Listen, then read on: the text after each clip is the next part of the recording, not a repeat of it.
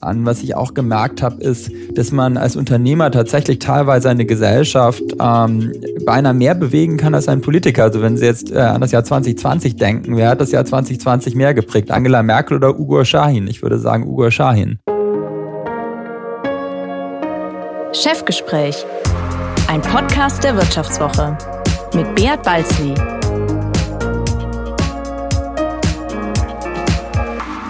Ja, herzlich willkommen zu einer weiteren Folge des Vivo Podcasts Chefgespräch. Mein Name ist Beat Balzli und ich bin der Chefredakteur der Wirtschaftswoche.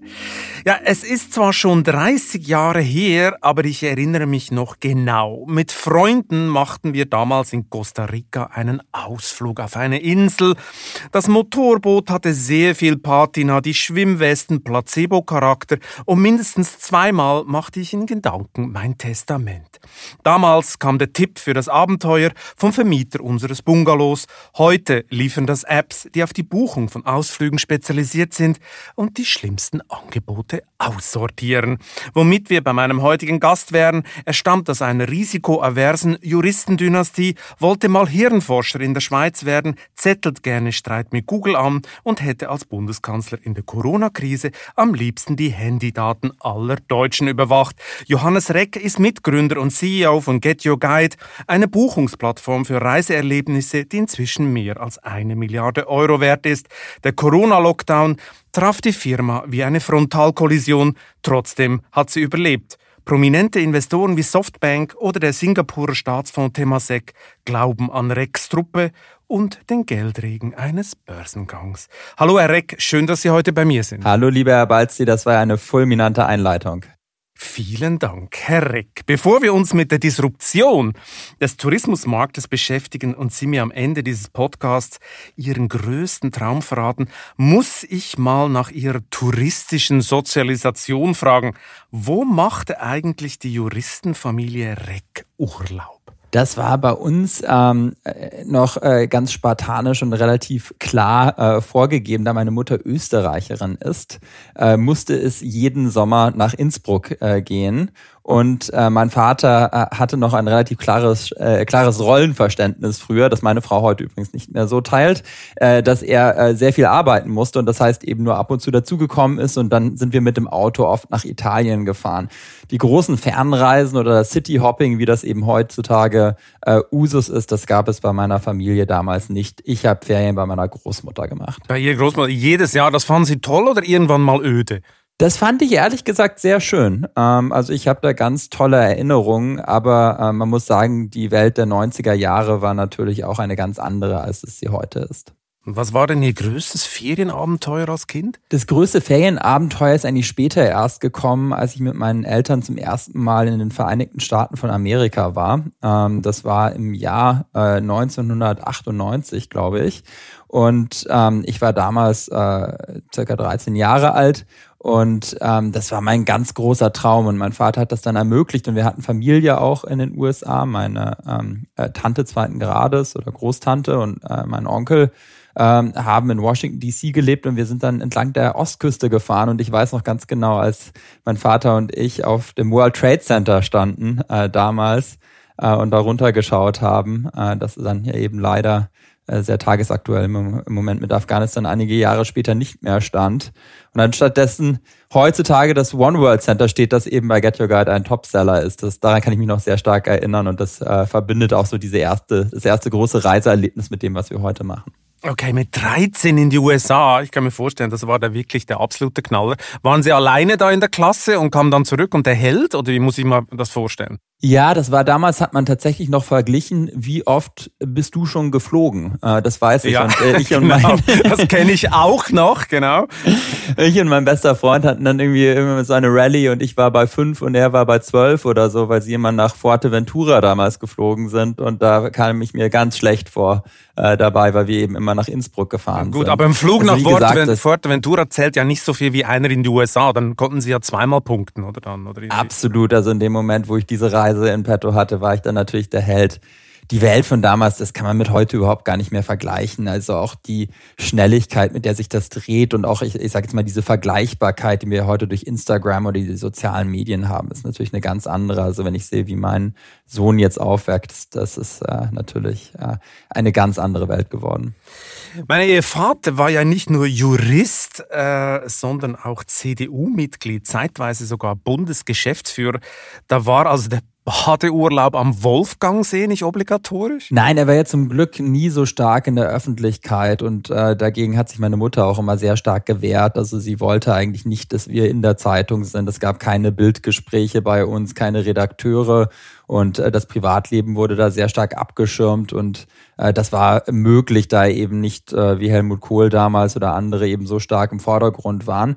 Äh, das war insofern für mich als Kind eigentlich ganz toll, weil auf der einen Seite hatte ich äh, diesen direkten Kontakt zu diesen sehr wichtigen und prominenten äh, Menschen und wir waren in gewisser Weise sowohl in der Politik als auch später als er bei der Telekom äh, ja im Top-Management war, so sehr stark im Zentrum der Macht, wo sich viel bewegt hat. Und ich hatte schon als Erzählen Sie mal, erzählen Sie mal. Jetzt wollen wir Anekdoten aus dem Wohnzimmer der Rex. Also Helmut kam da mal vorbei oder wie muss ich mir das vorstellen? Äh, in unser Wohnzimmer ist er tatsächlich nicht vorbeigekommen, aber ich weiß noch, als ich ähm, äh, bei einer Wahlkampfveranstaltung äh, bei, bei, bei der Wahl, äh, wann war das? Äh, ähm, ich glaube 95, 96, also die bevor er verloren hatte, ist er, ähm, äh, ist er, äh, sind wir mal auf eine Wahlkampfveranstaltung nach Aachen gefahren, wo wir dann danach ähm, gemeinsam äh, zum Bier äh, saßen in einer kleinen äh, Kneipe direkt neben der, der Bühne, wo er gerade gesprochen hat, wo er dann tatsächlich mit mir äh, gesessen ist für eine halbe Stunde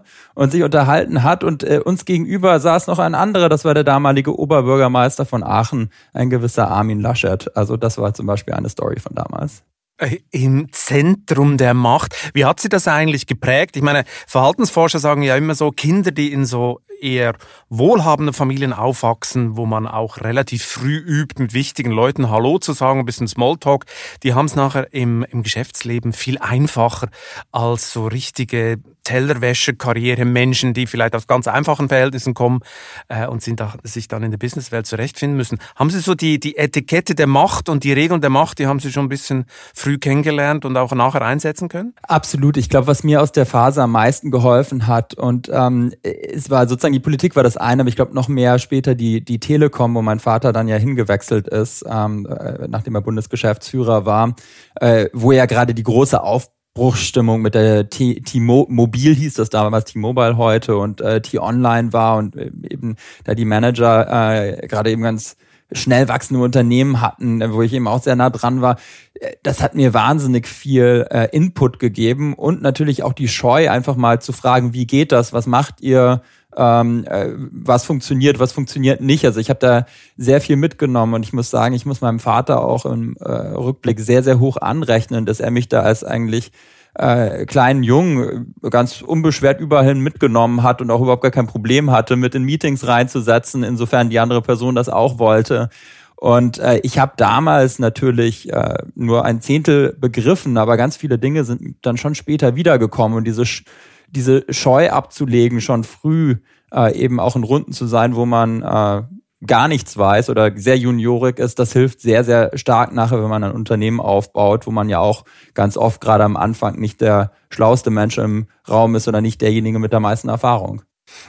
Also als Gründer hat man dann absoluten Startvorteil, oder? Wenn man aus diesem äh, so einem Umfeld äh, kommt. Äh, andere müssen sich das, glaube ich, erst aneignen. Und teilweise behaupten ja Leute, man sieht ein bisschen ins hohe Alter, aus was für eine Schicht, in Anführungszeichen, sag ich mal, dann gewisse Leute kommen, oder? Kann der den Smalltalk äh, besser? Äh, ist der andere so ein bisschen äh, nicht so geübt? Also das sind ja ganz so feine, äh, feine Erkennungsmerkmale, äh, die dann Vorteile sind oder eben nicht in der Businesswelt.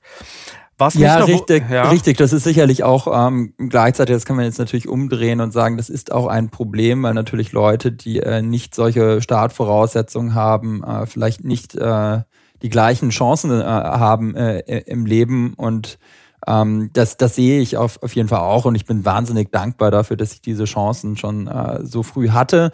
Man muss aber gleichzeitig schon auch sagen, dass nachher im Unternehmertum das nicht so ist, also wie das ja manchmal dargestellt wird, man kommt aus so einer Familie und dann wird einem alles geschenkt. Also äh, so ist es auch nicht. Man muss dann schon die Türen, die einem geöffnet werden, auch selber äh, durchgehen. Das hat mein Vater immer gesagt. Ähm, ich kann dir Dinge zeigen, aber am Ende du musst es umsetzen familiärer Hintergrund, wenn wir dabei sind, da geht es einerseits äh, um das Business, was wir schon früh kennengelernt haben, aber auch CDU.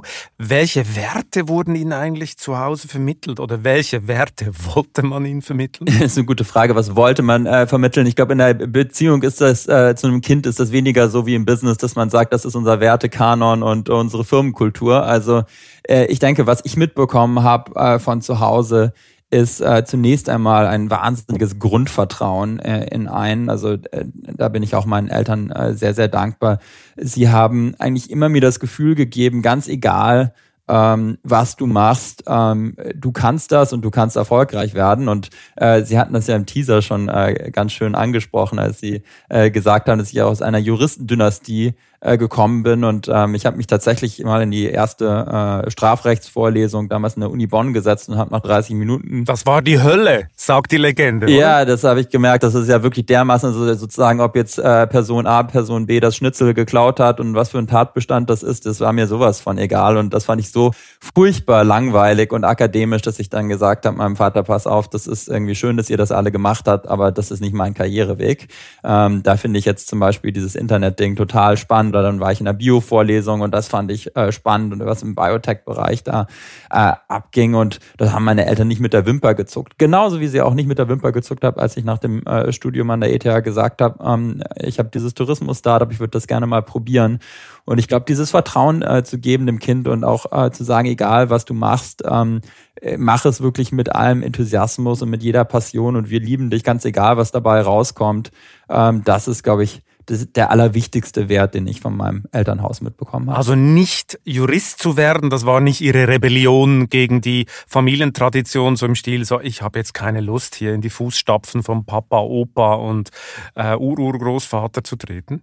Nein, insofern nicht, äh, als dass ich einfach tatsächlich ähm, meiner Leidenschaft äh, zu jedem Zeitpunkt eigentlich gefolgt bin und das gemacht habe, was ich wirklich spannend fand. Und das ist auch etwas, was ich später im Karriereweg äh, herausgefunden habe, was wirklich das Erfolgsgeheimnis der meisten Leute ist. Die machen einfach Dinge, die ihnen wahnsinnig Spaß machen. Und äh, ich bin, äh, seitdem ich Get Your Guide mache, jeden Tag ohne Wecker aufgestanden und äh, mache das einfach, weil, weil, mich, weil ich dafür brenne. Ich gehe auch jeden Tag gerne ins Büro es kommt drauf an, wann sie aufstehen, Herr. Ja, das hat sich tatsächlich geändert. Das hat bei zehn angefangen, mittlerweile mit Kind ist es bei sechs. ja, ja, das kann ich nachvollziehen, ja. Ich habe auch einen kleinen, auch einen kleinen Sohn, da schläft man auch nicht mehr aus. Ja. Nein, aber es ist äh, Spaß beiseite. Es ist, ähm, es ist ein ganz anderes äh, Gefühl, ähm, wenn man eben, äh, wenn man eine Arbeit macht, die eine Leidenschaft ist und dann äh, ist es quasi wie ein Hobby und man möchte eigentlich auch darin besser werden jeden Tag, weil, weil, weil man da dafür brennt. Können Sie sich eigentlich mit dieser Vatererfahrung vorstellen, irgendwann als Zweitkarriere Politiker zu werden? Ich meine, nach dem Börsengang von Get Your Guide, der wird irgendwann kommen, werden Sie unfassbar reich sein und äh, unabhängig und äh, es zieht sowieso zu wenige Unternehmer in die Politik. Wäre das was für Sie? Ähm, das werde ich sehr oft gefragt. Äh, ich kann das ehrlicherweise heute gar nicht beantworten, weil ich weiß nicht, was in zehn Jahren ist und ich denke auch gar nicht in diesen Schematen, dass ich sozusagen eine Karriere habe und das Abschnitt A, Abschnitt B, Abschnitt C oder so. Ähm, ich denke, wenn es dem Land dienen würde, äh, könnte ich äh, mir das schon auch vorstellen, aber gleichzeitig muss ich sagen, ich habe ja ein, eine Sicht auf den Job bekommen, sehr nah. Ich weiß, was es erfordert und äh, bin mir nicht sicher, ob ich äh, erstens der richtige Mensch dafür bin und äh, zweitens, ob mich das auch noch überhaupt noch mal reizen würde äh, in dem Leben. Also es ist schon ein wirklicher Knochenjob und ich beneide niemanden, äh, der das tut. Ähm, man ist permanent im Zentrum der Aufmerksamkeit. Man kann eigentlich nur Dinge falsch machen im Großen und Ganzen. Und ähm, es ist heutzutage schon natürlich gerade durch die sozialen Medien und durch den permanenten Medien äh, Druck auch nicht gerade einfacher geworden. Also von daher habe ich totalen Respekt äh, für die Menschen, die das tun. Ähm, aber es stimmt. der Staatsapparat, der Staatsapparat ist natürlich deutlich träger als ein Startup, oder? Wenn man sich eine gewisse Geschwindigkeit gewöhnt ist, dann könnte es, glaube ich, schwierig werden. Herr Balzi, da sprechen Sie wirklich den äh, ganz wichtigen und springenden zweiten Punkt äh, an. Was ich auch gemerkt habe, ist, dass man als Unternehmer tatsächlich teilweise eine Gesellschaft ähm, beinahe mehr bewegen kann als ein Politiker. Also wenn Sie jetzt äh, an das Jahr 2020 denken, wer hat das Jahr 2020 mehr geprägt? Angela Merkel oder Ugo Shahin? Ich würde sagen Ugo Shahin. Und ähm, das ist auch der zweite Punkt, warum ich nicht sicher bin, ob das noch ein sinnvoller zweiter Werdegang ist. Ugo Schein, der äh, Gründer von BioNTech, dem Impfstoff. Äh, Wunder, dass natürlich nur mit Staat auch denkbar wäre, sonst äh, wäre es vielleicht nicht so eine Erfolgskarriere geworden. Ähm, Nochmal zurück zur Politik. Ein bisschen haben Sie ja schon geübt. Sie haben, glaube ich, äh, kürzlich mal mit CDU-Kandidat Armin Laschet, wo wir inzwischen wissen, dass Sie mit ihm zusammen Bier getrunken haben, Ihr Zukunftspapier diskutiert. Äh, Sie fordern da eine Modernisierung des Bildungssystems, mehr Fachkräfte aus dem Ausland, bessere Finanzierung von Tech-Firmen. Das haben ja vor Ihnen schon ganz, ganz viele beinahe deckungsgleich gefordert. Das sind jetzt nicht so Rocket Science-Ideen oder haben Sie da noch mehr im Köcher? Was wir getan haben, haben, ist tatsächlich nicht das Rad neu äh, erfunden. Ich glaube, das muss man auch nicht. Äh, ich glaube, die Ideen liegen tatsächlich auf der Hand. Wir haben eher ein äh, Umsetzungsproblem als ein Erkenntnisproblem. Äh, was wir äh, getan haben, und das war nicht nur ich, sondern eine breite Schar äh, von, von Gründern, eigentlich die Gründer beinahe aller großen deutschen Technologieunternehmen haben sich äh, zusammengefunden und haben einfach mal eine Prioritätenliste äh, gesagt, ganz pragmatisch äh, aufgeschrieben, was muss jetzt konkret gemacht werden. Armin Laschet spricht ja auch in meinen Augen zu Recht von einem Modernisierungsjahrzehnt. Und ähm, was heißt das konkret für die nächste Legislaturperiode? Was sind die Dinge, die jetzt auch in einem Koalitionsvertrag wirklich drinstehen müssen und die umgesetzt werden müssen? Und da muss man schon sagen, dass wir äh, in der Gründerszene, ich würde jetzt mal sagen, eine gewisse äh, Portion Frust auch schon haben, dass da immer noch so wenig passiert ist in den letzten acht Jahren. Es gibt immer viele Gründe, warum. Aber ich denke, äh, das war auch die Botschaft an Armin Laschet, die wir ihm senden wollen. Das sind jetzt die Dinge, die du machen musst. Ähm, Im Gründerjargon würde man sagen, no matter what. Also da muss es gegen jeden Widerstand jetzt auch durchgehen. Und wir haben mit ihm geredet. Wir haben aber übrigens auch genauso mit den anderen Parteispitzen, also äh, beispielsweise mit den Grünen oder mit der FDP geredet und haben ihnen ebenfalls diese gleichen Punkte noch einmal unterbreitet. Es ist in meinen äh, äh, Augen evident und enorm dringlich, ähm, dass wir in Deutschland einige Dinge anpassen, um eben den Herausforderungen der Zukunft auch gewachsen zu sein. Ist denn Armin Laschet dafür der richtige Mann? Meine Modernisierung, er redet oft davon, die größte Teil der Deutschen glaubt es ihm, glaube ich, nicht oder es, es äh, abgeschlagen wäre, wenn man den Kanzler direkt wählen würde. Würden Sie denn Armin Laschet wählen? Ich äh, werde jetzt nicht hier sagen, für wen ich stimmen werde oder für wen ich nicht stimmen werde. Ich äh, de denke mal so, ich kann das insofern beantworten, dass ich denke, dass Armin Laschet äh, das äh, kann, aber ich traue auch den anderen äh, Kandidaten, die jetzt da im Rennen sind, äh, zu, dass sie das äh, machen, manchen mehr, manchen weniger. Ähm, das ist dann meine persönliche Meinung. Äh, am Ende geht es mir um die Sache, es muss gemacht werden. Das ist jetzt sehr diplomatisch ausgedrückt. Es würde mich wundern, wie Sie zu Hause diskutieren mit Ihrem Vater äh, über Armin Laschet. Da würden wir, glaube ich, alle gerne Mäuschen spielen. Wenn Sie sagen, ähm, da ist noch zu wenig passiert im ganzen Gründebereich etc. etc. Da passiert in Deutschland, da muss mehr passieren. Ich meine, man gibt ja auch ganz einen anderen Eindruck, oder? Man hat das Gefühl, die Gründe werden mit Geld überhäuft. Wenn ich mit äh, Tarek Müller von About You spreche, dann sagt er mir, er könne das beinahe nicht mehr hören äh, dieses Gejammer äh, von deutschen Gründern, äh, amerikanischen Gründern würde es viel schlechter gehen, die würden viel weniger äh, Dienstleistung vom Staat äh, kriegen. Ist es wirklich noch so ein Problem, Gründer in Deutschland zu sein? Also ich denke, ähm, in erster Linie muss man mal differenzieren zwischen ähm, Gründer Deutschland und äh, was Deutschland tun muss, auch äh, basierend aus der Sicht der Technologiebranche. Und ähm, ich denke, dass äh, Deutschland vor ganz großen und wichtigen äh, Problem äh, steht und die hängen äh, teilweise eben mit der Technologiebranche zusammen. Und ich glaube, äh, uns, also als Gründern, auch gerade im äh, Papier an Armin Laschet, ging es eigentlich gar nicht drum, nur das Gründertum irgendwie besser zu stellen oder die Gründer äh, zu verbessern, sondern einfach gesellschaftlich Schritte äh, zu gehen, die ähm, in unseren äh, Augen einfach äh, ganz klar verbessert werden müssen. Also ich äh, spreche jetzt mal zwei, drei Sachen konkret an, damit man auch weiß, worum es geht. Also ich glaube, wir alle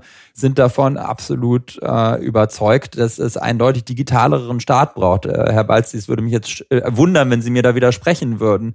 Und es gibt Nein, tue ich nicht. Für einmal tue ich das nicht. Äh, also sozusagen, es gibt 100 Gründe äh, eben, äh, die immer wieder vorgebracht werden, warum das nicht so ist. Und da haben wir eben gesagt, okay, wir kennen uns mit Technologie aus, so schlagen wir vor, macht ihr das, Punkt.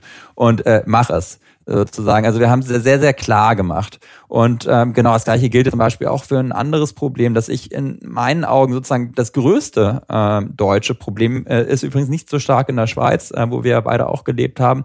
Und das ist das äh, Problem des äh, demografischen Wandels, was wir in meinen Augen überhaupt nicht adressieren. Aber das natürlich auch eine enorme Auswirkung auf uns in der Technologiebranche haben wird. Also da würde ich sagen, wer da vor die Augen verschließt, äh, der ist blind. Und da haben wir eben auch ganz konkrete äh, Pläne mitgegeben. Also beispielsweise müssen wir in Deutschland gefühlt gar keinen Weg herum äh, um uns um qualifizierte Migration äh, kümmern und dieses Thema endlich sinnvoll anpacken. Und das ist eben auch gleichzeitig wieder verwoben mit der Tech-Industrie, weil unser größtes Problem ist der Fachkräftemangel.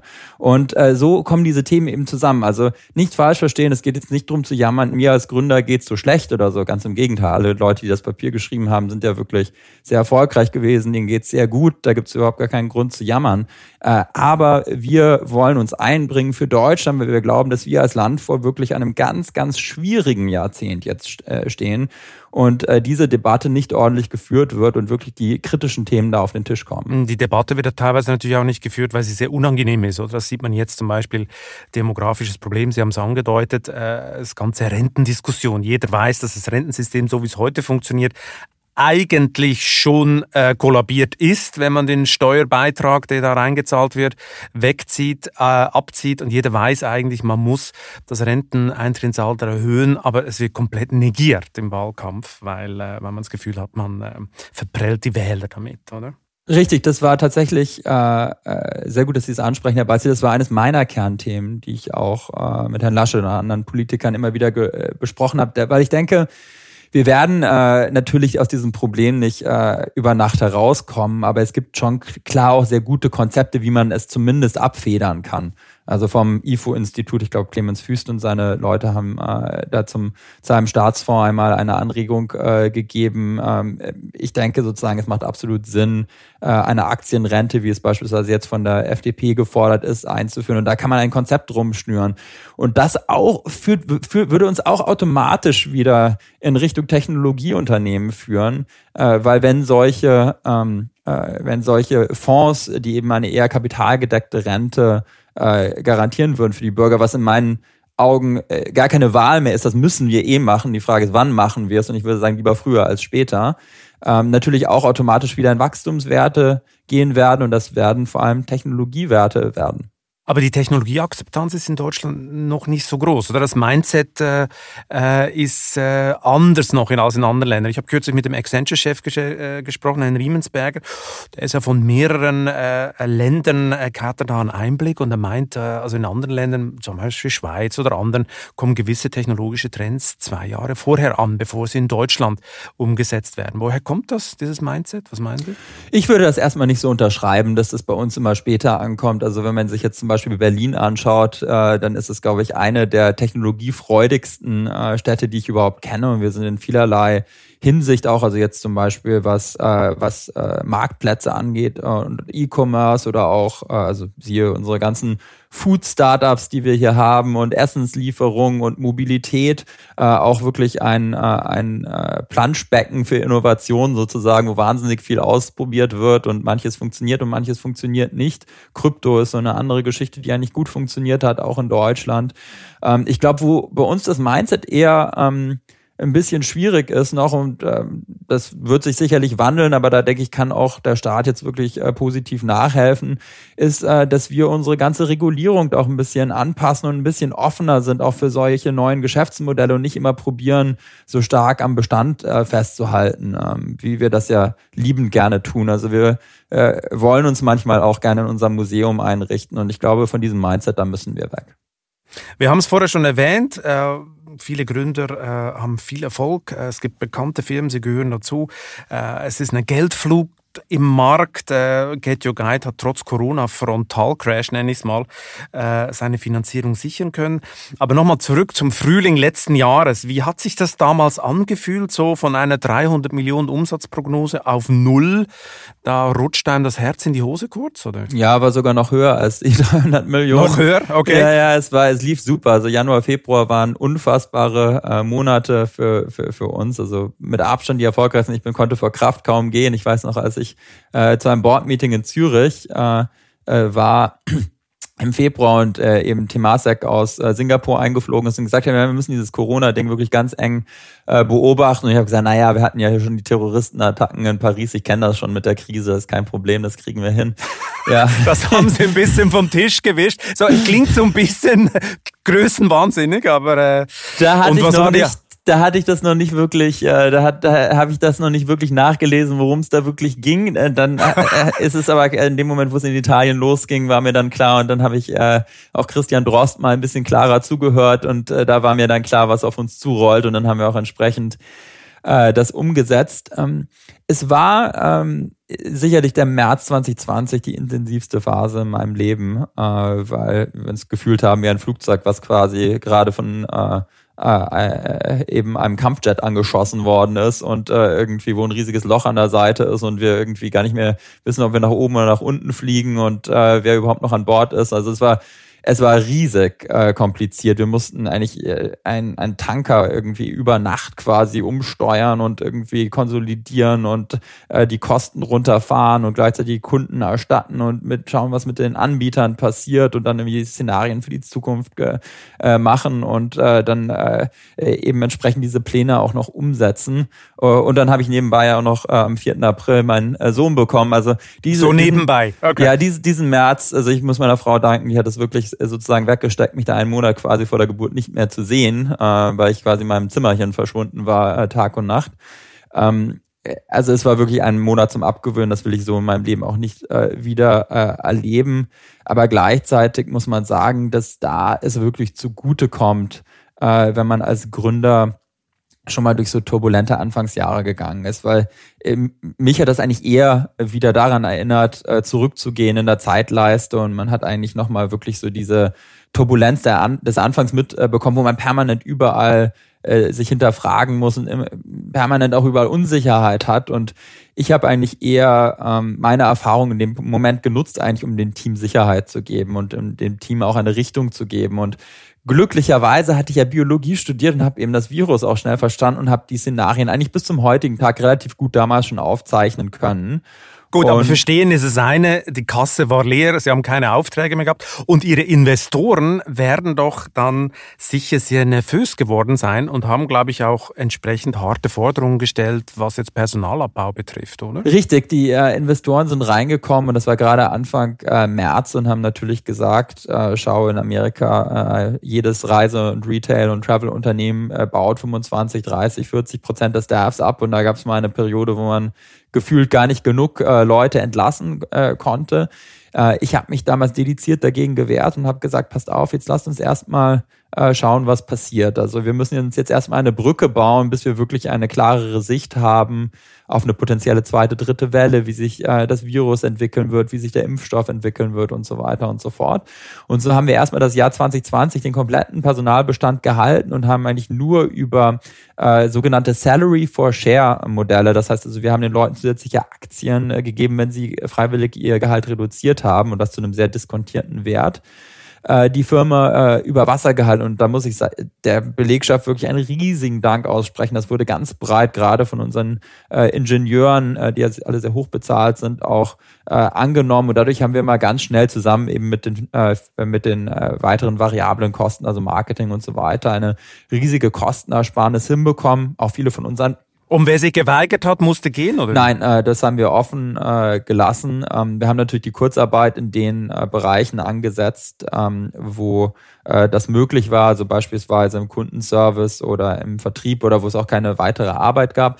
Nein, wir haben das wirklich offen gelassen, aber die Leute sind wirklich mitgezogen. Also es war ein riesiger Moment der Solidarität, der uns auch zusammengeschweißt hat als Firma. Und das Gute eben an Aktien ist, äh, dass die Leute jetzt nochmal doppelt so incentiviert sind äh, das Unternehmen wieder nach der Krise erfolgreich zu machen. Und das äh, haben wir dann auch zum Glück im Jahr äh, 2021 äh, entsprechend gesehen. Also es war insofern wenn ich das richtig gelesen habe, hat das Personal jetzt 15 Prozent. Wir mussten dann äh, leider gegen Ende des Jahres, äh, als dann die zweite äh, Welle gekommen ist, mussten wir 15 Prozent abbauen. Das war vor allem international. Also wir haben äh, Standorte zum Beispiel in Südamerika oder in Afrika, wo eben absehbar kein Tourismusgeschäft mehr stattfinden wird für uns oder in Asien leider komplett schließen. Und das hat eben zu dieser 15 Prozent äh, Reduktion geführt. Aber gleichzeitig hat das restliche Personal 15 Prozent der Aktien an Get Your Guide ungefähr jetzt, oder? Korrekt, das ist richtig. Davon ist natürlich nicht alles über die Corona-Krise gekommen, sondern Teil war auch Klar, schon vorher. Ja. Aber ja, wir haben wirklich sehr großzügig die Firma incentiviert. Da bin ich auch persönlich ein ganz großer Freund davon. Also ich finde, man sollte seine Belegschaft so unternehmerisch wie möglich aufstellen. Was wir auch gemacht haben. Äh, das wäre eine Politikerforderung, oder? Die Mitarbeiterbeteiligung noch ein bisschen hochzuschrauben in Deutschland. Ja, leider eben nicht. Ich verstehe das. Ich habe das ja probiert, gerade der SPD immer schmackhaft zu machen. Olaf Scholz hat es bis ja, heute ab abgelehnt, aber es ist. Äh, Gut, das war auch auf der To-Do-Liste übrigens für Armin Laschet und andere, das zu äh, fixen, aber äh, das ist jetzt ein anderes Thema. Also was ich gelernt habe als Unternehmer ist, in so einem Krisenmodus muss man wirklich maximal transparent sein und wirklich maximal die Leute äh, einbinden und mitnehmen. Da gab es natürlich trotzdem, da will ich jetzt nicht drüber hinwegwischen, gab es Leute, die das nicht äh, gemacht haben. Und die sind auch früh in der, in der Krise gegangen. Also im März, April sind sicherlich auch ein paar Leute gegangen und dann auch jetzt später nach einem Jahr oder anderthalb haben viele auch gesagt, das war jetzt wirklich hart, das äh, war jetzt zu viel für mich, ich muss jetzt mal irgendwie wieder woanders hingehen, wo es nicht mhm. äh, irgendwie zwei Jahre im Krisenmodus äh, operiert wird oder in Unsicherheit operiert wird. Aber der ganz große Teil und äh, eigentlich das komplette Leadership-Team war konstant durch die Krise und ich würde sagen, uns hat's zusammengespeist. Gut, die hoffen natürlich auch auf einen baldigen Börsengang. Wann kommt der denn? Also ich würde sagen, jetzt erstmal kommen wir aus der Corona-Krise raus und dann nachher schauen wir nach vorne. Äh, Get Your Guide hat jetzt wirklich ein sehr gutes Jahr 2021 wieder gehabt. Also wir sind quasi in allen Kernmärkten in Europa und in Amerika äh, wieder auf oder über Vor-Corona-Niveau. Und äh, jetzt müssen wir uns davon, glaube ich, erstmal erholen und neu aufstellen. Und äh, 2022 wird sehr spannend sein. Aber solange noch so viel Unsicherheit mit der Delta-Variante und so da ist, denke ich, ist äh, über weitere Schritte zu spekulieren nicht richtig. Mhm. So genau wollte ich es jetzt nicht wissen. Sie spüren doch sicher den Druck der Investoren. Da gibt es doch sicher eine Roadmap. Äh, es gibt doch sicher auch Angebote mit Hilfe eines Spec-Börsenmantels an die Börse zu gehen. Oder? Oh ja, da bekomme ich fast täglich irgendwie E-Mails und Anrufe. Fast täglich? Ja, das äh, habe ich aber mittlerweile aufgegeben äh, zu beantworten. Ich, ich, ehrlicherweise will ich überhaupt nicht drüber urteilen. Also ich glaube, das äh, kann ein sehr valider äh, Weg sein, aber da ist für uns ja der Börsengang als solches äh, äh, momentan nicht äh, zur Debatte steht. Wir sind wirklich total operativ fokussiert. Ähm, äh, ist es äh, keine Frage. Was nicht stimmt übrigens, es wird oft spekuliert, dass die Investoren so viel Druck ausüben. Also Get Your Guide ist relativ unternehmerisch geführt und es war am Anfang der Corona-Krise schon so, dass die Leute natürlich Angst hatten, gerade als die Märkte gecrashed sind. Aber als die Märkte zurückgekommen sind und ich glaube jetzt auch äh, spätestens natürlich seit dem sehr erfolgreichen Börsengang äh, von, von Airbnb äh, sind die Leute eigentlich sehr, sehr entspannt. Und äh, ich denke, die schauen sehr stark auf uns als operatives Team und als Management-Team, wie wir äh, jetzt die Firma weiterentwickeln wollen. Und äh, wir sehen eigentlich wahnsinnig viele Chancen nach Corona. Und jetzt äh, der IPO, das ist natürlich für die Presse und ich verstehe das natürlich auch immer ein großes Thema, weil man in Deutschland auch diese, diese News haben möchte. Aber äh, was ja das viel Wichtigere ist, ist, äh, wie gut ist das Unternehmen in seinem Kern und äh, wie gut ist er aufgestellt und auch der Börsengang ist ja dann auch nur ein Tag und dann gibt es ja einen Tag nach dem Börsengang und ein Jahr nach dem Börsengang und zehn Jahre nach dem Börsengang und das ist ja das, worum wir uns kümmern müssen. Gut, also ganz offiziell, Herr Reck sagt heute Jahr 2022 gibt es keinen Börsengang von Get Your Guide. Heute ist 2021, lieber Herr Beizli, da gibt es keinen Börsengang. Ja, heute, genau, aber in 2022. Heute sagen Sie, 2022 gibt es auch keinen. Das kann ich nicht ausschließen. Sehen Sie, sehen Sie, wusste ich's doch. Ähm, aber wir sind gespannt. Wenn die Börsen so weiterlaufen, äh, dann wird irgendein Investor ja bald da auch Lust dazu haben. Ich habe noch mal eine ganz andere Frage zu USA. Sie haben es vorher erwähnt. Äh, Sie haben mal gesagt, es sei ein Managementfehler gewesen, äh, so viel Personal in den USA, abzu äh, USA abzubauen. Inwiefern rächt sich das jetzt? Können Sie zu wenig schnell wachsen oder wie muss ich mir das vorstellen? Ja, also was wir in den USA ja gemacht haben, ist, äh, dass wir im äh, Oktober äh, letzten Jahres, wie ich das gerade schon erläutert habe, international Stellen abgebaut haben. Davon eben viel auch in den USA. Das war eben noch in der Mitte äh, der Anfangs der zweiten Welle und äh, bevor die News des Impfstoffs wirklich äh, gekommen sind. Und damals war es natürlich nicht vorhersehbar mit der Entwicklung der Corona-Pandemie, dass gerade die USA eben so schnell an den Impfstoff kommen und das äh, Land auch so schnell wieder zurück in die Normalität äh, geht, vor allem was die Reisebranche angeht. Also die Amerikaner haben ja sehr früh schon im März mehr oder weniger äh, angefangen, wieder fast ein normales Reiseverhalten an den Tag zu legen. Hätten wir das gewusst, hätten wir da sicherlich nicht im Oktober Personal äh, abgebaut. Also das war schon ein kleiner Jojo, wo wir auf der einen Seite abgebaut haben und dann schnell wieder aufgebaut haben. Glücklicherweise muss man sagen, ist es uns sehr schnell gelungen, also bis April, Mai ja nicht wieder den kompletten Bestand äh, zu äh, reaktivieren und äh, sind dann auch wieder schnell in die Offensive gegangen und hatten dann auch wirklich ein sehr gutes Jahr äh, soweit in den, äh, in den USA. Man weiß ja jetzt nicht, was noch kommt im äh, letzten Quartal, aber äh, das ist dann schon wieder gut gekommen, aber es war natürlich äh, blöd äh, im Rückblick äh, diesen Jojo zu haben. Bei wie viel Umsatz werden Sie Ende dieses Jahres liegen? Das werden wir nicht rausgeben, das werden Sie dann zu gegebenen Zeitpunkt schon noch sehen. Das werden wir schon noch sehen. Aber ich habe ja schon gesagt, also die, die Umsätze sind äh, ja graduell sehr gut gestiegen über dieses Jahr und jetzt sind wir ja auf äh, Vor-Corona-Niveau.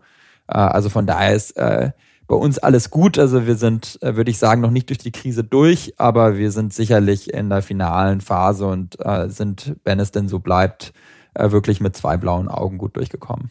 Und Ende Jahr dann profitabel, oder wie? Darüber reden wir auch nicht, aber es ist auch kein Geheimnis, dass sich natürlich die Reisebranche, was die Konkurrenz angeht, ziemlich konsolidiert hat und wir jetzt natürlich deutlich besser dastehen äh, im Vergleich, im Wettbewerb Wettbewerbsvergleich äh, zuvor der Krise. Und für uns spielt ja noch eine andere äh, Sache wirklich in die Hände. Es gab ja einen totalen digitalen Shift. Unser größter Wettbewerber, haben Sie gerade am Anfang äh, in der Einleitung gesagt, das war der Ferienhausvermieter oder der lokale Concierge oder der äh, kleine Reisebüroangestellte in der Destination, der gesagt hat, komm, mach doch mal die Tour oder den Ausflug. Oder die Person, die einfach nur äh, beim Fernsehturm in Berlin angestanden sind oder zur Spreerundfahrt gegangen sind. Das ist jetzt alles digital geworden. Das ist alles äh, über das mobile Endgerät abgewickelt und das ist genau da ja, wo unser Geschäftsmodell ist. Das heißt, wir haben schon ein Turbo jetzt auch im Geschäftsmodell drin und das ist natürlich super äh, für uns so im der letzten Phase der Pandemie zu sehen, dass wir eigentlich sehr vor dem Markt schon wieder äh, zurückkommen. Apropos Turbo, Sie haben kürzlich noch so einen 80 Millionen Kredit aufgenommen, haben gesagt, Sie wollen von der Konsolidierung in der Branche profitieren. Das heißt auf gut Deutsch, Sie wollen etwas kaufen. Was denn? Das haben wir uns jetzt äh, noch nicht äh, final, äh, also sozusagen, wir haben uns noch nicht final entschieden. Wir schauen uns natürlich in verschiedene Richtungen um. Bei uns gibt es ja sowohl international Konkurrenz als auch äh, gleichzeitig interessante ne, neue Technologien, die wir angehen. Also wir haben, das haben Sie vielleicht in der Zeitung auch verfolgt, sehr stark im Ticketing-Bereich, äh, gerade bei Museen und Attraktionen uns weiterentwickelt in den letzten Jahren und bieten da immer mehr Services an, auch auf der technologischen Seite, also nicht nur zum Kunden, sondern auch zum Anbieter. Ähm, wir sind äh, gleichzeitig, was die, unsere Kategorien angeht, ja sehr fokussiert momentan auf geführte Touren, Ausflüge, äh, Tickets für äh, Museen und Attraktionen. Aber da gibt's noch deutlich mehr, was die Leute im Urlaub machen. Und äh, von daher gibt's da viele Vektoren, äh, die für uns eine Rolle spielen und äh, Richtungen, in die wir gehen können. Ähm, von daher kann ich da heute noch nicht dazu mehr sagen, aber wir schauen uns da sehr viel, sehr intensiv momentan an. Das war jetzt auch sehr allgemein, Herr Reck. Also irgendwie ein bisschen konkreter können Sie nicht werden? Herr Balzli, ähm, das wäre jetzt nicht sehr professionell, wenn ich Ihnen schon unsere komplette Roadmap im Corporate Development hier im Podcast wiedergeben würde, aber ich werde Ihnen versprechen. Das wäre super professionell für diesen Podcast, wissen Sie, weil die, die hätten dann noch mehr Downloads. Das ist der Punkt. Das ist richtig. Das Total ist, digital. Das ist richtig. Aber okay. ich verspreche Ihnen, Sie werden einer der ersten sein, die wir bei entsprechenden News dann auch äh, anrufen werden. Ähm, Spaß beiseite. Also ähm, unser Markt entwickelt sich äh, momentan äh, in Lichtgeschwindigkeit, muss man sagen, weil natürlich wahnsinnig viel durch die Krise verschoben worden ist. Wir haben auf der einen Seite ja ein Wandeldarlehen aufgenommen, um liquider als Firma zu bleiben, egal was passiert, selbst wenn nach Delta und auch Gamma und äh, Zeta kommt, dann sind wir ausgerüstet dafür und können gut durch die Krise gehen, ohne weitere äh, größere Einschnitte zu machen. Und gleichzeitig haben wir eben jetzt auch die Kriegskasse, um wirklich opportunistisch äh, bestimmte Projekte eben voranzutreiben, die für uns strategisch wichtig sind. Und da werden wir sicherlich das eine oder andere machen in den nächsten Quartalen. Was mich mal interessieren würde, wenn man ja von prominenten Investoren regelmäßig so viel Geld bekommt, besteht da eigentlich die Gefahr einer gewissen Hybris, Herr Reck? Hebt man irgendwann ab? Ja, äh, ich denke, die Gefahr äh, besteht auf jeden Fall und ähm, da denke ich, äh, ist es auch sehr gut im Gründerkreis oder zu Hause in der Familie immer mal wieder auf den Boden geholt äh, zu werden. Wenn sie auch junge Kinder haben, dann wissen sie ja, dass spätestens beim Eintreten durch die Tür das Ego wieder komplett zerstört wird. Also von daher bin ich davor hoffentlich bis jetzt gefeit worden. Gut, aber ich sag mal, Bescheidenheit ist jetzt nicht Ihre Stärke. Ich habe mir mal ein paar Zitate aus den letzten Monaten von Ihnen angeguckt. Ich fange mal an, ich zitiere mal, die Möglichkeit, die Welt neu zu denken, ist wichtiger als Geld. Oder so wie wir die Tourismusindustrie für die Post-Corona-Zeit neu denken können, das ist die Königsklasse. Oder bei uns ist es wie bei Bayern München.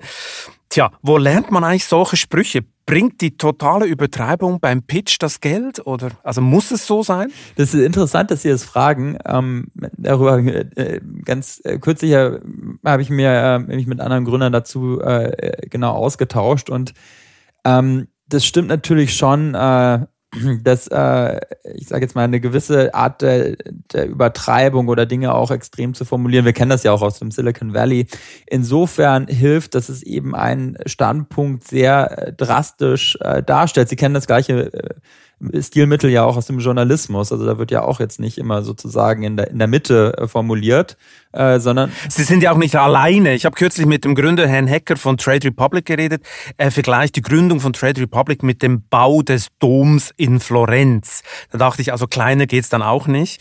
Ähm, es muss einen Hintergrund haben. Ja, er ist ein guter Get Your Guide Nutzer, deswegen äh, kennt er natürlich äh, den Dom in Florenz sehr gut und hat da schon die Tickets auf die Kuppel gebucht. Also nein, Herr, Herr Hecker hat absolut recht. Ich muss dazu sagen, ich bin ein Investor in seinem Unternehmen äh, und kenne ihn auch sehr gut und das ist ein fantastischer Gründer. Und ich denke, seine Vision ist sehr, sehr stark. Und so wie er das formuliert, mag das bei, vielleicht bei manchen aufstoßen, aber auf der anderen Seite, ähm, ich denke, die Klarheit in der Kommunikation hilft an allen anderen auch zu verstehen, was die Gründer wollen. Und äh, ich denke, das ist etwas, was wir auch äh, wirklich äh, in Deutschland und auch in der Schweiz übrigens, da ist man ja auch immer äh, lieber zu bescheiden, äh, wirklich lernen müssen. Also wir müssen ganz klar auch formulieren, was unsere Vision und unser langfristiger Gedanke ist. Und das kann auch manchmal ambitioniert und vielleicht auch größenwahnsinnig klingen.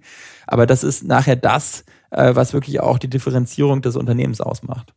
Aber trifft denn dieses Dick-Auftragen dann auch die Realität? Ich meine, wenn ich jetzt Ihr Geschäft angucke, äh, Tourismus-Dinosaurier TUI verkauft auf seiner App ganz viele Ausflüge, oder? Kann man sich runterladen, äh, alle möglichen Ausflüge. TripAdvisor, äh, habe ich mir gestern mal durchgescrollt, macht beinahe dasselbe wie Sie. Haben Sie die Tourismuswelt wirklich neu erfunden oder waren Sie einfach schneller? Ja, also ich äh, würde jetzt natürlich, wenn Sie sagen, äh, ähm, äh, sozusagen dick auftragen, würde ich sagen, dass wir natürlich diejenigen waren, von denen äh, TripAdvisor und äh, die TUI das auch kopiert haben. Also von daher waren wir da schneller und die nächsten Innovationen werden danach kommen. Also klar, Sie können über jedes Geschäftsmodell äh, natürlich auch ähm, sozusagen sehr nüchtern sprechen. Also insofern äh, verkauft Airbnb äh, Ferienwohnungen äh, und äh, bringt nicht groß Menschen zusammen und äh, alles andere, was ihrem, in ihrem Brand noch steht. Und äh, bei uns kann man das natürlich auch äh, eher kleinreden. Aber ich glaube, es geht eher darum, dass man eben eine, eine Industrie immer weiterentwickelt. Und das Gefühl habe ich, muss ich jetzt ehrlich sagen, bei uns schon sehr stark gehabt. Also wir haben sehr viele technische Innovationen gebracht in unserem Bereich. Also der äh, der Ausflugs- und, und Aktivitätsbranche, die es so vorher nicht gab. Also beispielsweise in der Schweiz, unsere erste große Innovation, die wir in der ETH damals programmiert waren, da war das eben das Backend-Tool, mit dem die Anbieter ihre Touren erstmal ins Internet hochladen können. Und damit ist dann plötzlich diese Branche explodiert und die Anbieter weltweit haben angefangen, ihre Touren im Internet zu verkaufen. Und dann eben später haben wir gesehen, Mensch, es gibt wahnsinnig viel auf dem mobilen Endgerät, lass uns mal dafür optimieren. Und dann ist plötzlich dieser ganze Vor-Ort-Tourismus deutlich digitaler geworden und die Kunden haben das adaptiert. Und ähm, da kann ich jetzt in der Zeitleiste weitergehen. Ähm, da gibt's eben immer weiter solche Innovationen. Aber sind sie, aber sind sie nicht so einfach zu kopieren? Sie haben es vorher gerade gesagt, sie seien eigentlich die ersten gewesen, dann kam, dann kam der Turi Dino, TUI, TripAdvisor, aber TripAdvisor ist jetzt auch nicht eine Mini-Hausnummer, die sind riesig, haben ein mega, mega Einzugsgebiet, haben viele Fans.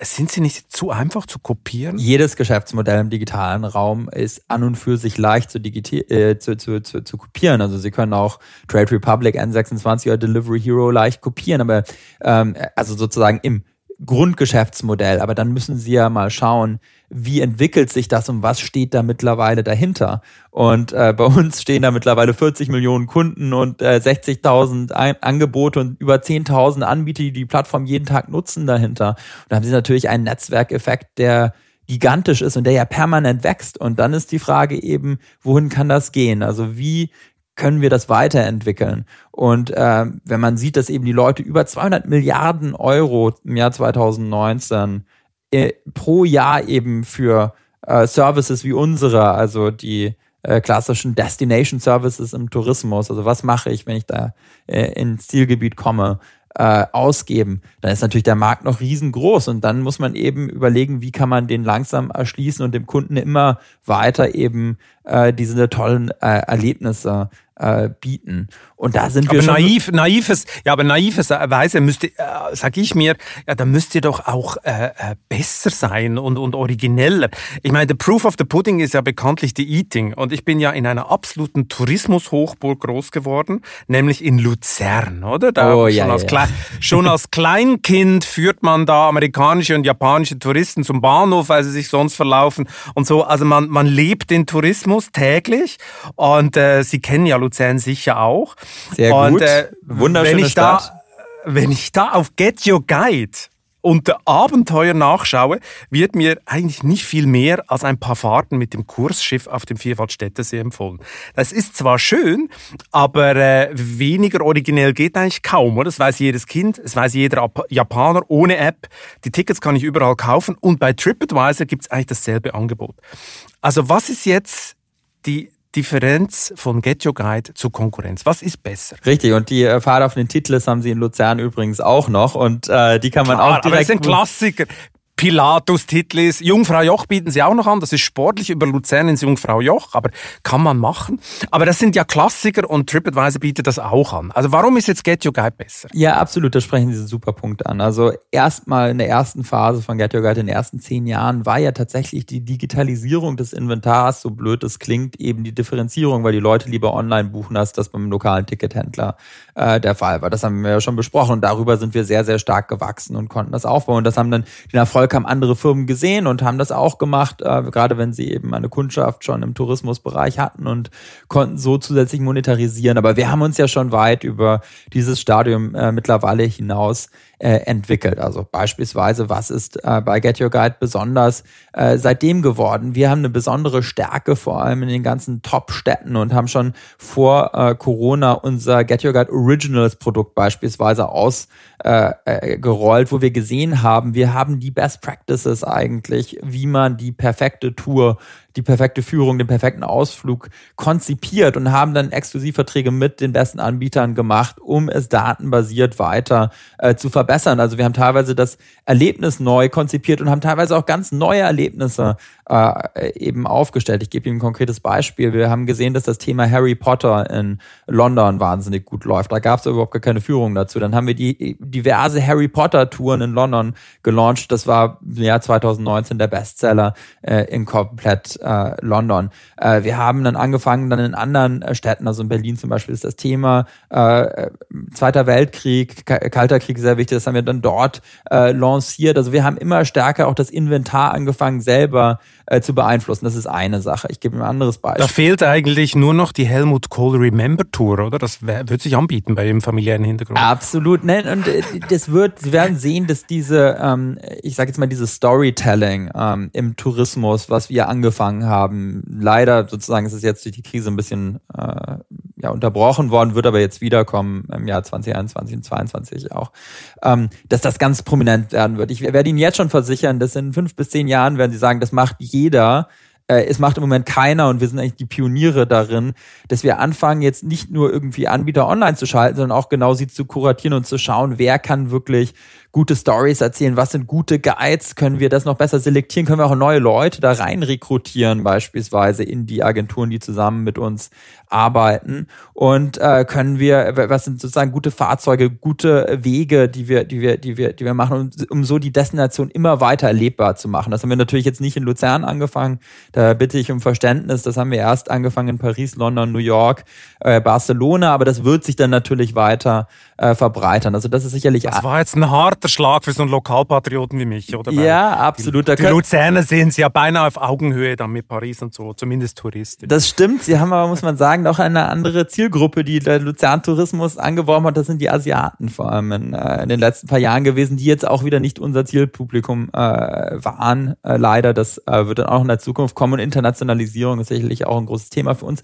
Aber ich gebe Ihnen noch ein zweites, zweiten Punkt zur Innovation. Also beispielsweise dieses andere andere, was wir eben auch gemacht haben, ist, sie haben endlose Schlangen und Overtourism eigentlich gehabt vor den ganzen großen äh, Attraktionen und Museen. Und das war irgendwie so ein total perplexes Ding, wo die eine Hälfte der Museen unbedingt äh, noch Besucher braucht und die andere Hälfte hatte viel zu viel. Und was wir eben gemacht haben, ist, dass wir immer mehr in dieses ganze Crowd-Management, also wie können wir die Schlangen wirklich so managen, äh, dass die Leute nicht mehr anstehen müssen, dass sie äh, zeitliche Tickets haben, dass die Preise dafür richtig sind, also so wie im Flugzeug, wenn richtig äh, Andrang herrscht, dann sind die Preise vielleicht ein bisschen höher. Wenn es am Nachmittag frei ist, dann kann man günstiger rein. Ähm, das haben wir auch entwickelt und äh, waren auch schon vor Corona dabei, wirklich Contact kostenloses, äh, also sozusagen ohne äh, noch äh, am Schalter anzustehen das Ticketing zu organisieren. Und das kommt jetzt auch gerade. Wenn Sie im Moment äh, in Rom sind, werden Sie sehen, Sie können äh, beim Vatikan an der U-Bahn-Station aussteigen, mit dem QR-Code Ihr Ticket in der U-Bahn-Station bei Get Your Guide kaufen und oben reingehen, ohne anzustehen. Und ähm, das zum Beispiel ist auch etwas, was nur wir gemacht haben. Das hat kein äh, Wettbewerber. Und so gehen wir eben rein und probieren durch Technologie permanent unser Produkt für die Kunden weiterzuentwickeln. Und äh, jeder, der Get Your Guide be benutzt hat, äh, und da haben wir ja ganz gute Daten, findet das auch super und wird dann Fan und kommt dann auch äh, öfters genau. äh, zu unserer App zurück.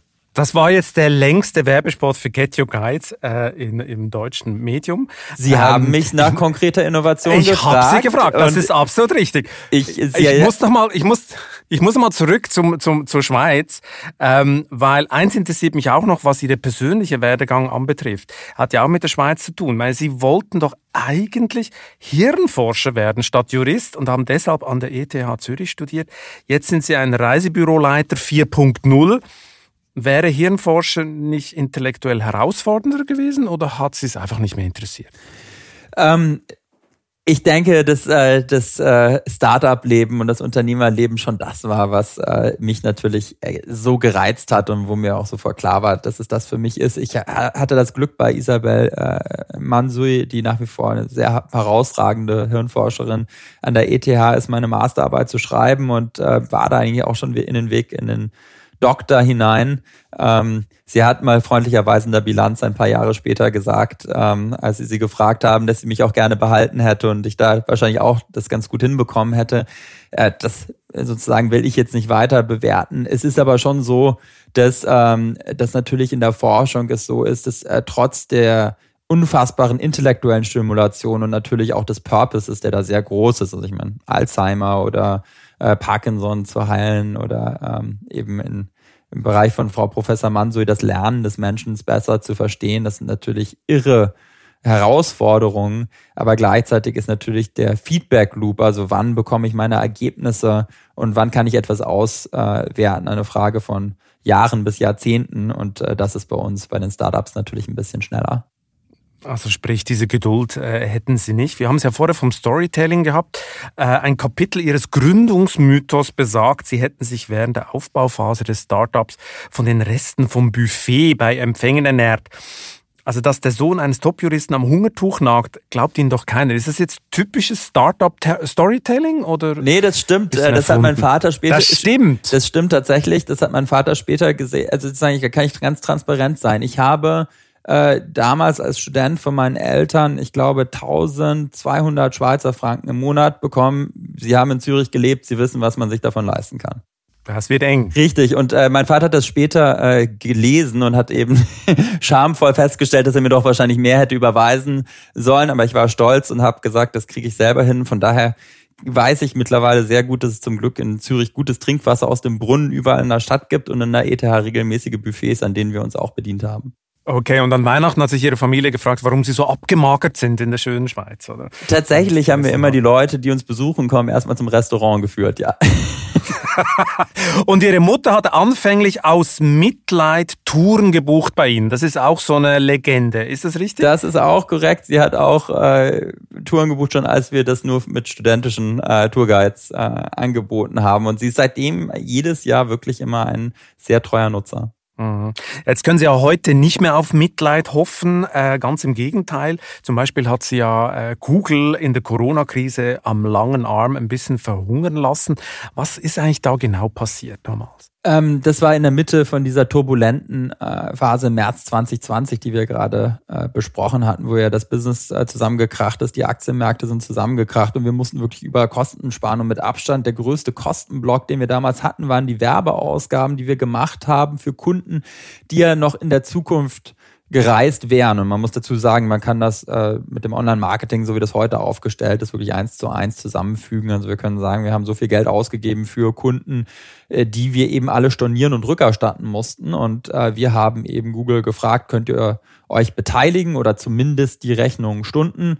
Da haben sie sich äh, nur für, äh, also sozusagen eigentlich gar nichts äh, bereit erklärt. Also sie haben sozusagen ein paar Monate gestundet, aber wir hätten es dann spätestens im Mai, Juni äh, zahlen müssen. Das war äh, aus unserer Sicht absolut inakzeptabel. Wir haben das probiert, äh, innerhalb von Google zu eskalieren. Da ist es äh, dann zu nichts gekommen.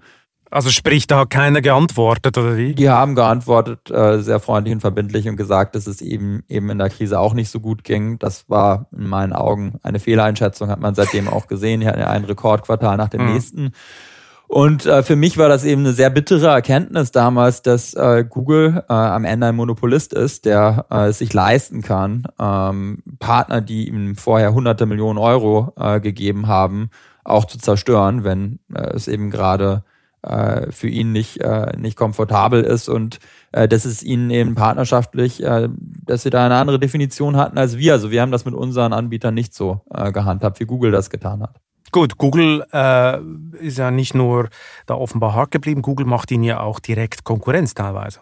Das ist die zweite Seite der Medaille und das ist eben das, was es noch bitterer macht in meinen Augen, dass äh, Google eben gleichzeitig probiert, im Reisemarkt immer stärker den Kunden selber äh, zu bespielen und seine Partner eben immer stärker ins Hintertreffen zu bringen. Also Google wäre am liebsten eigentlich ein Amazon der Reisebranche, wo die Partner mehr oder weniger unsichtbar äh, die Ware ausführen und ein Get Your Guide sozusagen im Hintertreffen noch irgendwo passiert, aber die Leute nicht direkt zu uns zu kommen und wir eben permanent für Werbung äh, bei Google bezahlen. Und das ist eben der Hauptpunkt der Kritik, jetzt mal jenseits des Konflikts von März 2020 ist, ähm, dass Google sich entscheiden muss, eigentlich, ob sie Suchmaschine sind oder ob sie Reisebüro sind. In meinen Augen sind sie klar Suchmaschine, sind Infrastruktur des Internets.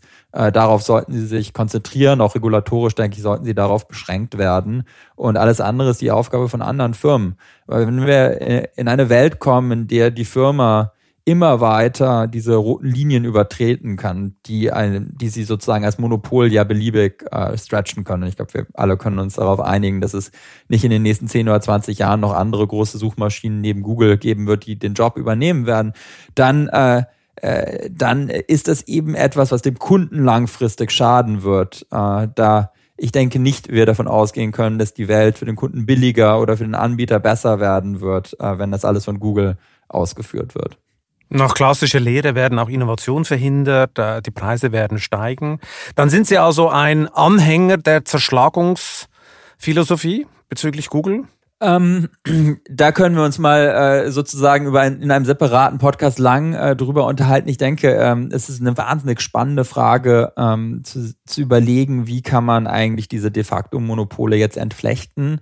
Äh, ich denke, da wird es unterschiedliche Wege für die verschiedenen Player geben. Also beispielsweise im, im, im, Social Networking oder Social Media, denke ich, wäre schon eine Interoperabilität sehr hilfreich. Also wenn ich von Signal nach WhatsApp senden kann etc., glaube ich, gibt es da schon deutlich mehr Waffengleichheit.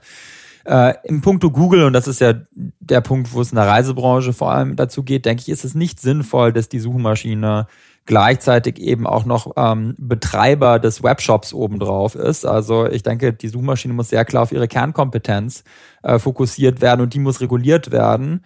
Äh, da Google in meinen Augen eigentlich ähnlich ist wie ein Elektrizitätskonzern. Also wir alle brauchen Google. Äh, wir alle müssen auch auf Werbung auf Google schalten, genauso wie wir Strom aus der Steckdose brauchen. Deswegen kann eben äh, der Elektrizitätskonzern sich nicht aussuchen, ob ich mit einer Siemens oder mit einer Bosch-Maschine wasche und äh, kann auch nicht beliebig die Preise hintenrum diktieren. Also ich denke, da müssen wir eben äh, Technologieoffenheit schaffen und auch äh, die Suchmaschine stärker begrenzen. Und ich glaube, mittelfristig wird es zwangsläufig in die Richtung gehen, aber ähm, ich bin da nicht optimistisch, was das kurzfristige Handeln angeht, da es da einfach auch sehr viele geopolitische Interessen mhm. gibt. Gleichzeitig finde ich aber auch sehr interessant, was gerade in China passiert. Und ich denke, das wird ironischerweise auch für den Westen in Teilen ein Role Model sein. Aber ich meine, Apple zum Beispiel kommt jetzt schon massiv unter Druck. Ich meine, der App Store, also ich würde es jetzt Wegelagerei nennen, oder? Nimmt 30 Prozent. Äh, ihre App wird auch über den App Store äh, geladen. Ähm, Apple müssten sie eigentlich gleich hart kritisieren, oder? Wir haben sozusagen, weil wir als, als, äh, als App äh, bei Apple frei sind und daher nichts bezahlen für unsere Services, ähm, damit kein Problem. Äh, ich sehe das natürlich jetzt sozusagen da aus der, aus der Perspektive nur des Zuschauers, ähm, zum Beispiel den Konflikt Spotify gegen Apple, wo es in meinen Augen natürlich auch nicht sinnvoll ist, dass äh, jemand, der sozusagen da so eine starke Position hat, gleichzeitig im Musikbereich so eine direkte Konkurrenz zu Spotify äh, äh, sein kann. Also wir sind da wieder sozusagen auch in der gleichen Problemstellung äh, grundsätzlich äh, unterwegs. Ich sehe aber Google, muss ich sagen, schon deutlich kritischer als Apple, weil eben Google in deutlich mehr Bereichen unseres Lebens wirklich ein, eine Vormachtstellung hat und äh, in meinen Augen auch deutlich aggressiver äh, dabei ist, diese Vormachtstellung auszubauen und die Regulation auch zu vermeiden. Aber ist Ihre Kritik in einer gewissen Weise nicht auch ein bisschen bigott, weil jede Plattform strebt zum Monopol? Get Your Guide möchte am liebsten auch ein Monopol sein für Abenteuervermittlung. Das ist das Wesen gerade der digitalen Ökonomie, oder? Absolut. Und ich würde da auch äh, aus meinem, äh, dem, was ich gerade gesagt habe, überhaupt gar keinen persönlichen Strick für irgendwie Sundai Pichai oder Philipp Justus in, äh, in Europa drehen. Also die machen das, was ökonomisch rational für sie ist. Also äh, das Gleiche, also der Kapitalismus strebt dorthin. Wir wollen alle Marktanteile gewinnen und wenn man über also Marktübergewicht hat und äh, und äh, den Markt dominiert, dann will man in neue Märkte äh, vorstoßen, um weiter eben den zukünftigen Profit äh, zu sichern. Das ist absolut rational. Also sie machen alles richtig, aber Gleichzeitig lebt eben gerade die soziale Marktwirtschaft in Deutschland auch äh, vom fairen Wettbewerb untereinander. Und wenn der nicht mehr gegeben ist, dann muss eben äh, entsprechend auch äh, das Kartellamt einschreiten. Äh, was mich eigentlich mehr wundert, ist, dass die USA äh, da eigentlich ihren Grundprinzipien nicht schon viel früher äh, gefolgt sind. Also ich glaube, da gab es äh, angefangen unter der Obama-Administration und jetzt eben auch danach äh, wirklich ein aktives Unterlassen. Und äh, da bin ich sehr gespannt, wie sich das weiterentwickeln wird. Ja, ja, Joe Biden äh, hat ja angekündigt, da ein bisschen anders vorzugehen. Sind wir mal gespannt, ob das so kommt. Amazon haben wir noch nicht genannt, äh, ist natürlich auch ein riesiges, äh, prominentes Beispiel für dieses Monopolstreben. Und Sie, wenn ich das richtig gelesen habe, wollten ja immer mal Gründer Jeff Bezos treffen. Hat es denn inzwischen geklappt? Hat noch nicht geklappt, würde mich aber nach wie vor sehr freuen. Es ist sicherlich einer äh, der großen Visionäre, die sich, sicherlich jetzt, ich sage jetzt mal, unserer Firma, wie, wie er sie aufgebaut hat, auch am e-, ähnlichsten stehen. Wir haben aber, muss man sagen, dazu einen sehr engen Vertrauten von ihm, Diego Piacentini, der war COO lange bei Amazon, einer der führenden äh, Leute, die auch die Internationalisierung vorangetrieben haben, als äh, Mentor bei uns an Bord und auch als Investor. Und äh, von daher haben wir da schon sehr viel auch von Amazon äh, gelernt, also jetzt im ganz positiven Sinne jetzt mal von diesen ganzen. Vielleicht, vielleicht sollten Sie die Tickets für die Weltraumtrips von Bezos anbieten auf Get Your Guide. Ja. Das wäre noch das richtige Storytelling, oder? Schauen wir mal. Ich denke, das wird jetzt nicht der Kastenschlager für das Jahr 2022 werden. Ist vielleicht ein bisschen teuer, oder? Für den, für den ja, also mich persönlich, ich, ich muss sagen, jetzt. Würden Sie mitfliegen? Würden Sie mitfliegen? Nein, würde ich nicht.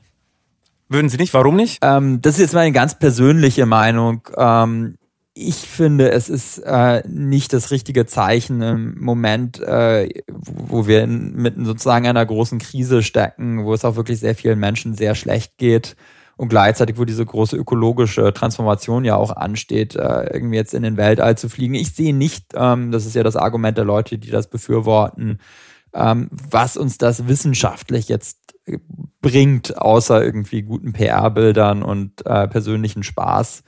Ähm, ich bin total für die Raumfahrt und die Forschung in diesem Bereich. Also ich glaube, dieser Weltraumtourismus ist jetzt nicht mein Ding, aber das ist wirklich Johannes Rex persönliche Meinung.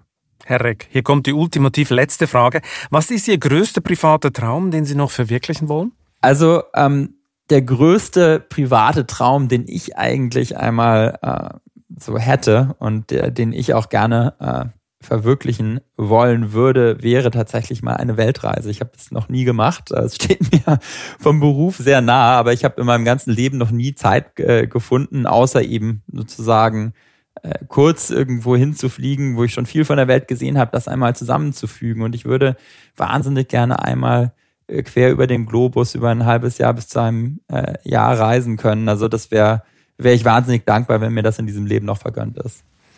Ja, da bin ich guter Hoffnung, spätestens nach dem Börsengang. Und wenn Ihr Sohn ein bisschen älter wird, sonst ist es vielleicht ein bisschen kompliziert dann teilweise.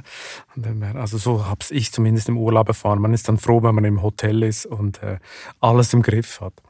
Das stimmt. Wir haben zum Glück äh, vor der Geburt des Sohnes noch einige weitere Reisen. Wir waren zum Beispiel in Chile, was ich fantastisch fand, oder in Raja Ampa tauchen. Meine Frau und ich sind beide ganz große Taucher und die Welt ist so groß und breit und es gibt noch so viel zu entdecken. Und ähm, das ist ja auch irgendwo das, was mich unternehmerisch immer getrieben hat. Herr Reck, vielen Dank für das interessante Gespräch und ich hoffe, wir lernen uns bald mal auch persönlich kennen. Das wäre meine Freude, Herr Balzli. Und wer jetzt wissen will, ob Johannes Reck und seine Mitgründer nach dem Börsengang ihr Geld in Kryptowährungen anlegen sollten, der muss sich auf vivo.de oder am Kiosk die neue Covergeschichte der Wirtschaftswoche besorgen. Das neue Gold haben wir die Titelgeschichte genannt. Ich wünsche Ihnen viel Spaß beim Lesen und eine gute Zeit bis zum nächsten Chefgespräch. Kritik, Lob und Anregungen erreichen mich unter balzli.vivo.de. Für eine positive Bewertung dieses Podcasts bin ich Ihnen ewig dankbar. Bleiben Sie gesund.